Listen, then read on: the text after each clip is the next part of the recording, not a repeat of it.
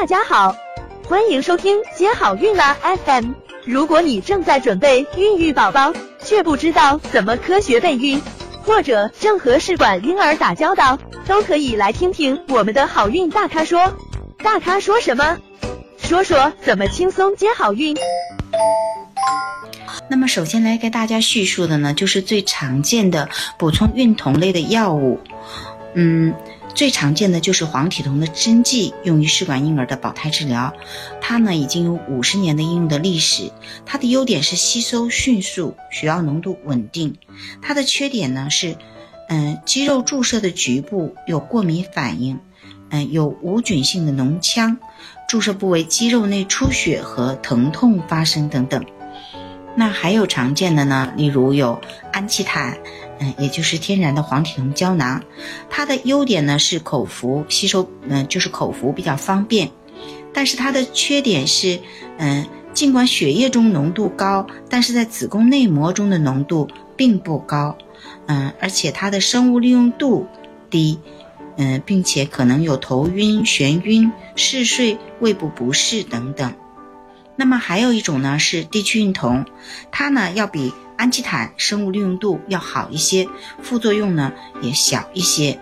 那目前呢在临床也广泛的应用。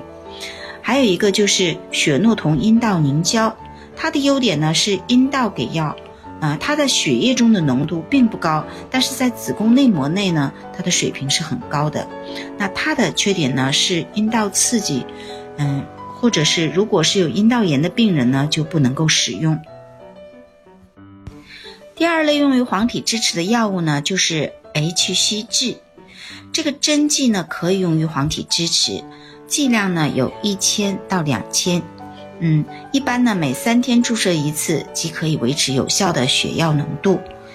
它的缺点呢，嗯，是可能会增加病人卵巢过度刺激综合征的风险。另外呢，也有注射药物的不适等等。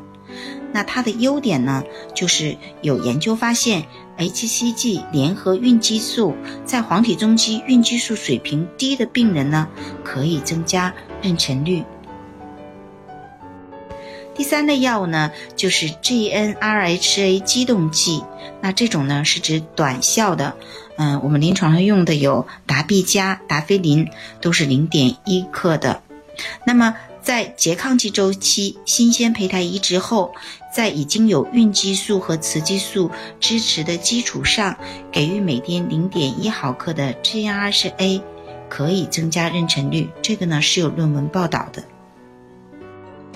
想了解更多备孕和试管的内容，可以在微信公众号搜索“接好运”，关注我们，接好运，让怀孕更容易。